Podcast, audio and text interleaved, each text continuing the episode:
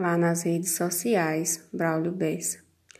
Lá nas redes sociais, o mundo é bem diferente, dá para ter milhões de amigos e mesmo assim ser carente.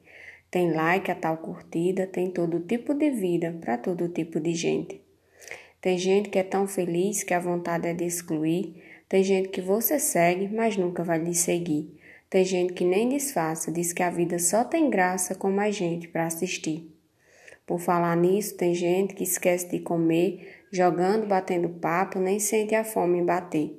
Celular virou fogão, pois no toque de um botão o rango vem para você. Mudou até a rotina de quem está se alimentando. Se a comida for chique, vai logo fotografando.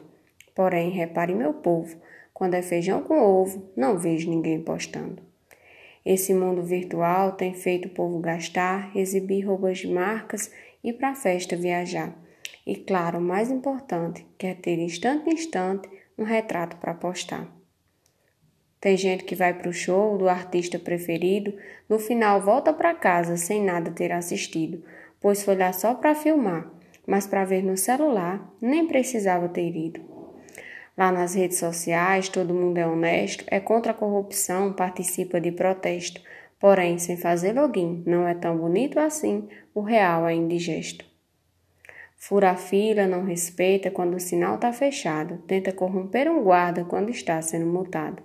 Depois, quando chega em casa, digitando mando brasa, criticando um deputado. Lá nas redes sociais, a tendência é ser juiz e condenar muitas vezes sem saber nem o que diz, mas não é nenhum segredo que quando se aponta um dedo, volta três para o seu nariz. Conversar por uma tela é tão frio, tão incerto. Prefiro pessoalmente, para mim sempre foi o certo. Sou meio destoante, pois junta quem está distante, mas afasta quem está perto. Tem grupos de todo tipo, todo tipo de conversa, com assuntos importantes e outros nem interessa. Mas tenho uma garantia: receber durante o dia um cordel do Braulio Bessa.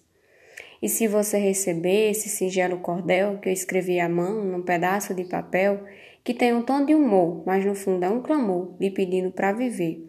Viva a vida e o real, pois a curtida final ninguém consegue prever.